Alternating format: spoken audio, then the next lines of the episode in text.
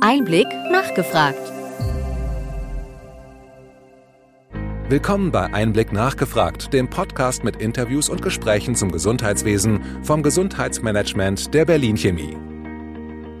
Digitale Tools bringen einen besseren Workflow für die Praxis.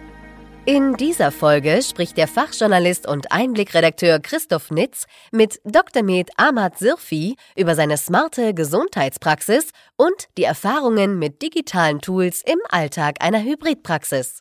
Dr. Ahmad Sirfi studierte Humanmedizin an der Eberhard-Karls-Universität Tübingen. Er arbeitete seit 2012 an verschiedenen Kliniken wie dem Deutschen Herzzentrum München, den Kliniken an der Paar sowie dem Klinikum Erding. Seit 2016 ist Dr. Sirfi Poolarzt im organisierten Bereitschafts- und Notfalldienst der Kassenvereinigung Bayern. Nach mehrjähriger Tätigkeit in einer Praxis für Allgemeinmedizin gründete er 2018 seine eigene Praxis in München, die von Anfang an als Smart Praxis geplant war.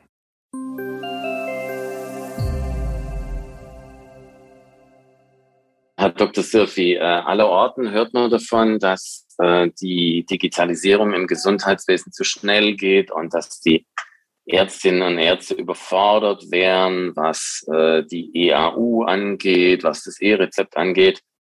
Und bei Ihnen, Sie haben eine Smart-Praxis und gehen seit drei Jahren einen klaren Weg in Richtung Digitalisierung. Was ist Ihr Geheimnis? Äh, was machen Sie anders als die anderen?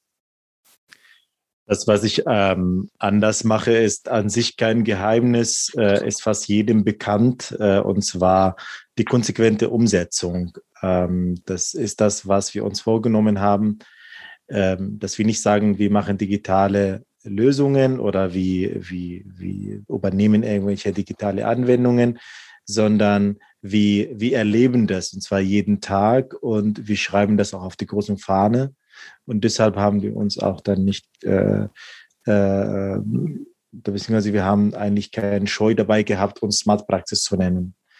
Und das ist das, was jedes ähm, äh, oder jeder äh, medizinische Fachangestellte, jeder Student, jeder Ärztin und, und jeder Arzt bei uns, ähm, die haben die Idee verstanden, die haben verstanden, warum Digitalisierung gut ist und die haben auch verstanden, dass es wichtig ist, das konsequent immer umzusetzen und die Patienten zu überzeugen, dass es auch für uns und für die auch der bessere Weg ist.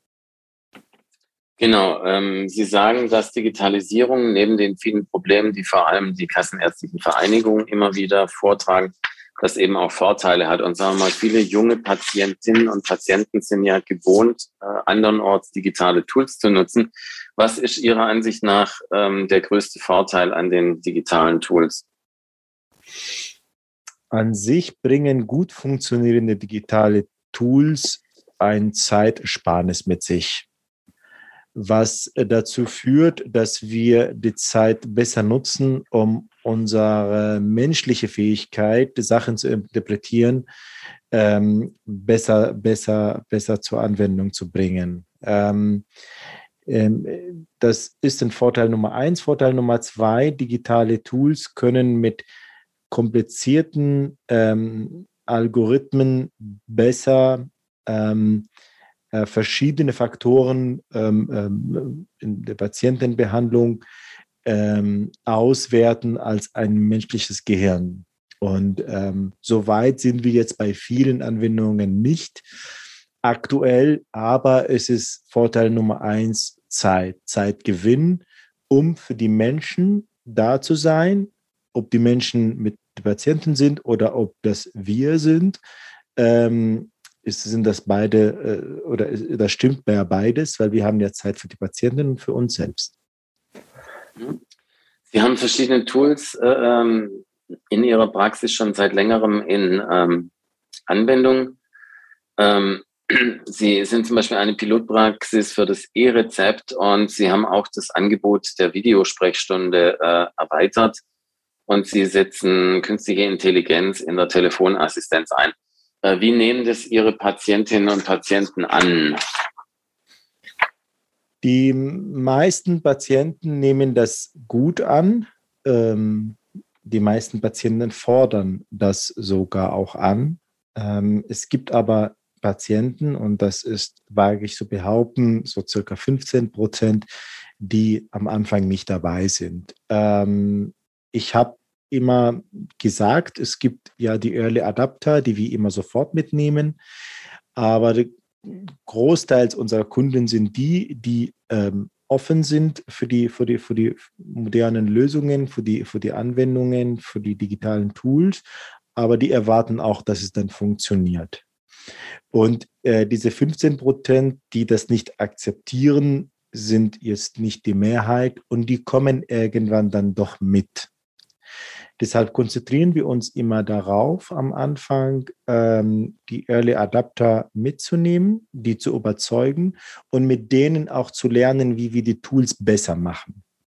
Und dann, wenn das gut funktioniert, können wir die Mehrheit überzeugen mit, ähm, mit gut funktionierenden Tools und ähm, die akzeptieren das, weil die sehen, dass er auch einen Mehrwert hat, dass zum Beispiel mit, den, mit der künstlichen Telefon ähm, äh, oder mit dem Assistenten, dass die Patienten dann zurückgerufen werden, und zwar anlassbezogen. Oder zum Beispiel mit dem E-Rezept, dass es äh, mittels Videosprechstunde auch ein Rezept ausgestellt werden kann, ohne dass die Patientin in die Praxis kommen muss. Und ähm, äh, die restlichen Patienten, die das nicht annehmen, äh, die ähm, sehen irgendwann, dass es ein Standard geworden ist und dann akzeptieren die auch diese Innovation. Genau, jetzt haben wir die äh, Seite der Patientinnen und Patienten betrachtet. Äh, Sie haben ja aber auch ein Team. Und äh, wie ist denn da die Entwicklung gewesen bei Ihrem Team?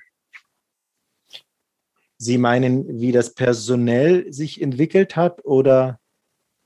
Ja, zunächst, wie sich das personell entwickelt hat und dann auch, wie, sagen wir mal, Sie hatten ja am Anfang sicher auch Bedenken im Team oder mhm. Nachfragen und äh, vielleicht auch Sorgen, dass die Patientinnen und Patienten das nicht möchten. Mhm. Und äh, inzwischen haben Sie ja insgesamt vier Jahre Erfahrung auch mit dem mhm. Team. Wenn Sie da vielleicht kurz äh, berichten, mhm.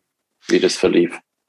Äh, tatsächlich ist es nicht selten, dass Personal am Anfang skeptisch ist und vor allem, wenn wir in den Anfangsphasen äh, oder in den Testphasen von, von digitalen Anwendungen ähm, uns befinden, dass das Personal manchmal das Ganze auch in Frage stellt.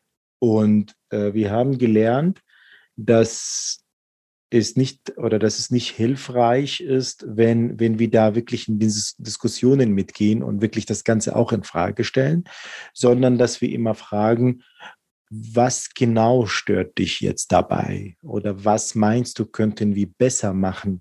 Und dann kommen wirklich genau die Details, äh, warum jetzt eine Anwendung aktuell ähm, nicht gut ist. Äh, die sind auch berechtigte Kritikpunkte, die wir dann angehen und dann ähm, gehen wir oder sprechen wir auch mit den, mit den ähm, Anwendungsherstellern und sagen, wir hätten gerne da eine Verbesserung. Und ähm, es ist wirklich fast immer so, dass diese Startups total froh sind über diese Feedbacks und nur so verbessern sich auch diese Tools. Ähm, und dann merkt das Personal irgendwann, oh, Moment mal, diese Tools sind jetzt besser geworden und zwar aufgrund von meinen Feedbacks. Das heißt, ähm, unser Personal hat das Gefühl, äh, was auch stimmt, dass, äh, dass das Personal äh, ent, äh, mitgestaltet. Und dann sind die irgendwann so motiviert, ähm, dass sie sogar auch die Digitalisierung äh, in den Prozessen anfordern. Wenn man diesen, äh, diese, die, diesen Schritt erreicht hat, dann kann man schon sich Smart Praxis nennen. Auf jeden Fall, Herr Dr. Sirfi. Ähm, die Basis ähm, für eine digitale Praxis sind natürlich äh, Softwareanwendungen. Die äh, kassenärztlichen Vereinigungen heben ja immer darauf ab, dass die Technik nicht funktionieren würde. Ähm, wie ist denn so Ihre Einschätzung? Also wie haben Sie sich quasi äh, TI ready gemacht? Wie haben Sie sich äh, mit den Tools äh, versorgt, die man benötigt, um eine Smart Praxis zu betreiben? Tatsächlich sind die Praxisverwaltungssysteme aktuell die Achillessehne in der, in der Telematik, weil die große Funktion, das große Tool ist ja da, nur äh, die, die äh, Verzahnung mit den PVS, also im Praxisverwaltungssystem, ist meistens nicht gut. Und äh, wir haben extrem viele Praxisverwaltungssysteme.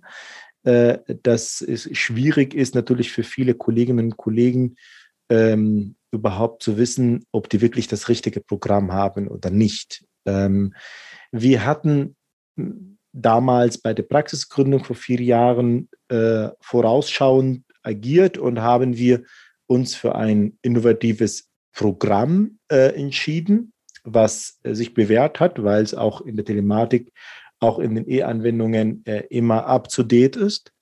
Ähm, jedenfalls meine Empfehlung auch an jeden Kollegen, ähm, wirklich mal sich zu fragen, ob, ähm, ob das aktuelle Praxisverwaltungssystem das Richtige ist und ähm, nicht oder einen Wechsel nicht scheuen. Und wenn gewechselt wird, dann wirklich auch schauen, zum Beispiel auf die Seite der Telematik oder woanders, ähm, äh, in vertrauenswürdigen Internetseiten und Portalen, ob das Praxisverwaltungssystem Telematik ready ist oder nicht. Mhm, auf jeden Fall, das ist ja die äh, Seite tiscore.de, wo man sich äh, informieren kann, äh, ob die jeweilige äh, Praxisverwaltungssoftware dafür äh, fähig ist. Äh, Ihrer Meinung nach lohnt sich da auch ein Wechsel gegebenenfalls, wenn man sieht, dass ähm, vielleicht ein anderer Anbieter innovativer sein könnte? Definitiv lohnt sich eigentlich ein Wechsel. Es ist so, dass äh, viele Kolleginnen und Kollegen den Wechsel scheuen, weil, ähm, weil, weil die einen, Datenverlust befürchten. Das kommt aber normalerweise eigentlich nicht zustande. Äh, eine gute Konversion von den Daten ist normalerweise gegeben und äh, kann eigentlich problemlos erfolgen.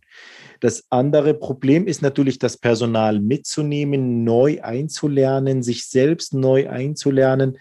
Ähm, wenn man aber sich bedenkt, dass es die Zukunft ist, dass Digitalisierung nicht nur einfach eine Zukunft, sondern eigentlich schon auch heute angefordert wird, äh, dann lohnt sich schon jetzt ähm, äh, ja, die Infrastruktur für die, für die Digitalisierung zu stellen. Und das PVS ist das wichtigste Element in dem Bereich.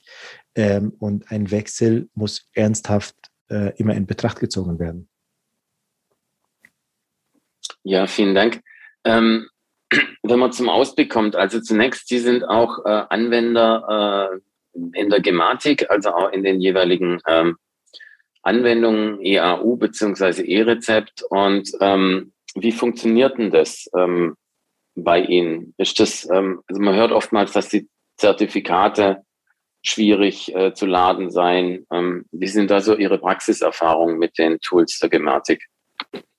Naja, die Tools der Gematik, waren nicht anders als auch andere digitale Tools. Am Anfang funktioniert alles nur halbwegs, dann muss man immer mit dem, äh, mit dem Toolhersteller sprechen, mit dem Praxisverwaltungssystem sprechen.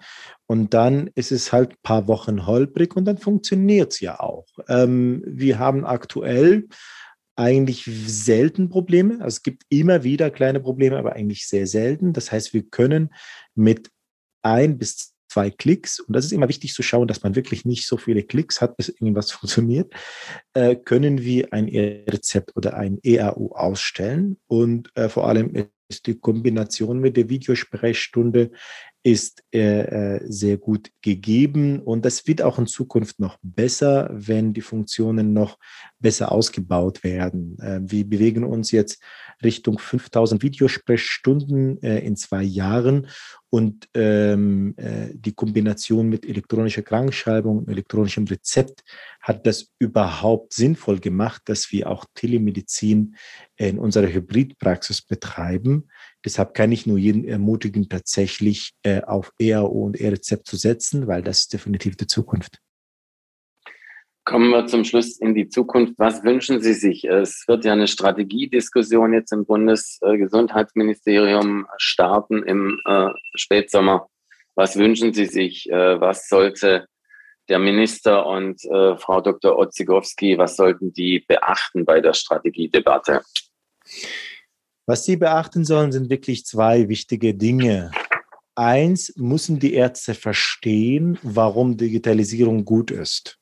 Das ist wirklich das Problem in allen Webinaren oder auch Gesprächen mit meinen Kollegen, merke ich, dass die Ärzte sehen äh, ähm, oder denken berechtigterweise, dass nur die Krankenkasse und der Patient einen Vorteil hat und sagt, der Arzt sagt, okay, was habe ich davon? Ja, ähm, wenn man aber sagt, wenn wirklich alle digitalen Tools miteinander ähm, gut ähm, harmonieren und miteinander gut funktionieren, dann hat man einen besseren Workflow in den meisten Prozessen in der Praxis und das führt zu Zeitersparnis und Entspannung äh, in dem Praxisalltag.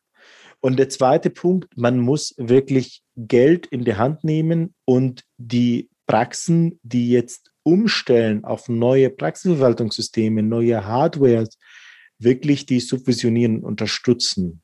Ähm, es macht jetzt keinen Sinn, wenn nur Vorreiterpraxen mitmachen und der Rest nicht. Äh, so, so macht die Telematik einfach so keinen Sinn. Ich möchte auch Patientendaten austauschen mit allen Praxen und nicht nur die, die jetzt wirklich top ausgestattet sind. Genau, ähm, vielen Dank. Ähm, ich habe Ihnen eine Menge Fragen gestellt. Vielleicht haben Sie noch eine Schlussbemerkung, die Sie gerne machen wollten. Dann fände ich gut, wenn Sie das jetzt äh, machen wollten. Ich glaube, dass äh, ähm, das ist das Wichtigste ist, dass Kolleginnen und Kollegen tatsächlich sich mit dem Thema mehr auseinandersetzen. Die Zeit, die man dafür braucht, ist äh, gut investiert. Ähm, wie erleben jetzt äh, ein Wachstum von, von großen sogenannten äh, intelligenten MVZs und auch große Konzerne, die auch eigene digitale Lösungen mit sich bringen. Ähm, wenn die kleinen Praxen nicht jetzt ähm, ja, auf die Digitalisierung setzen, dann werden die den Anschluss verlieren und nicht mehr konkurrenzfähig bleiben. Es ist wichtig, jetzt zu digitalisieren. Der beste Zeitpunkt war gestern. Vielen Dank für das Gespräch. Ähm, ich wünsche Ihnen weiterhin viel Erfolg mit Ihrer Smart Praxis. Vielen Dank.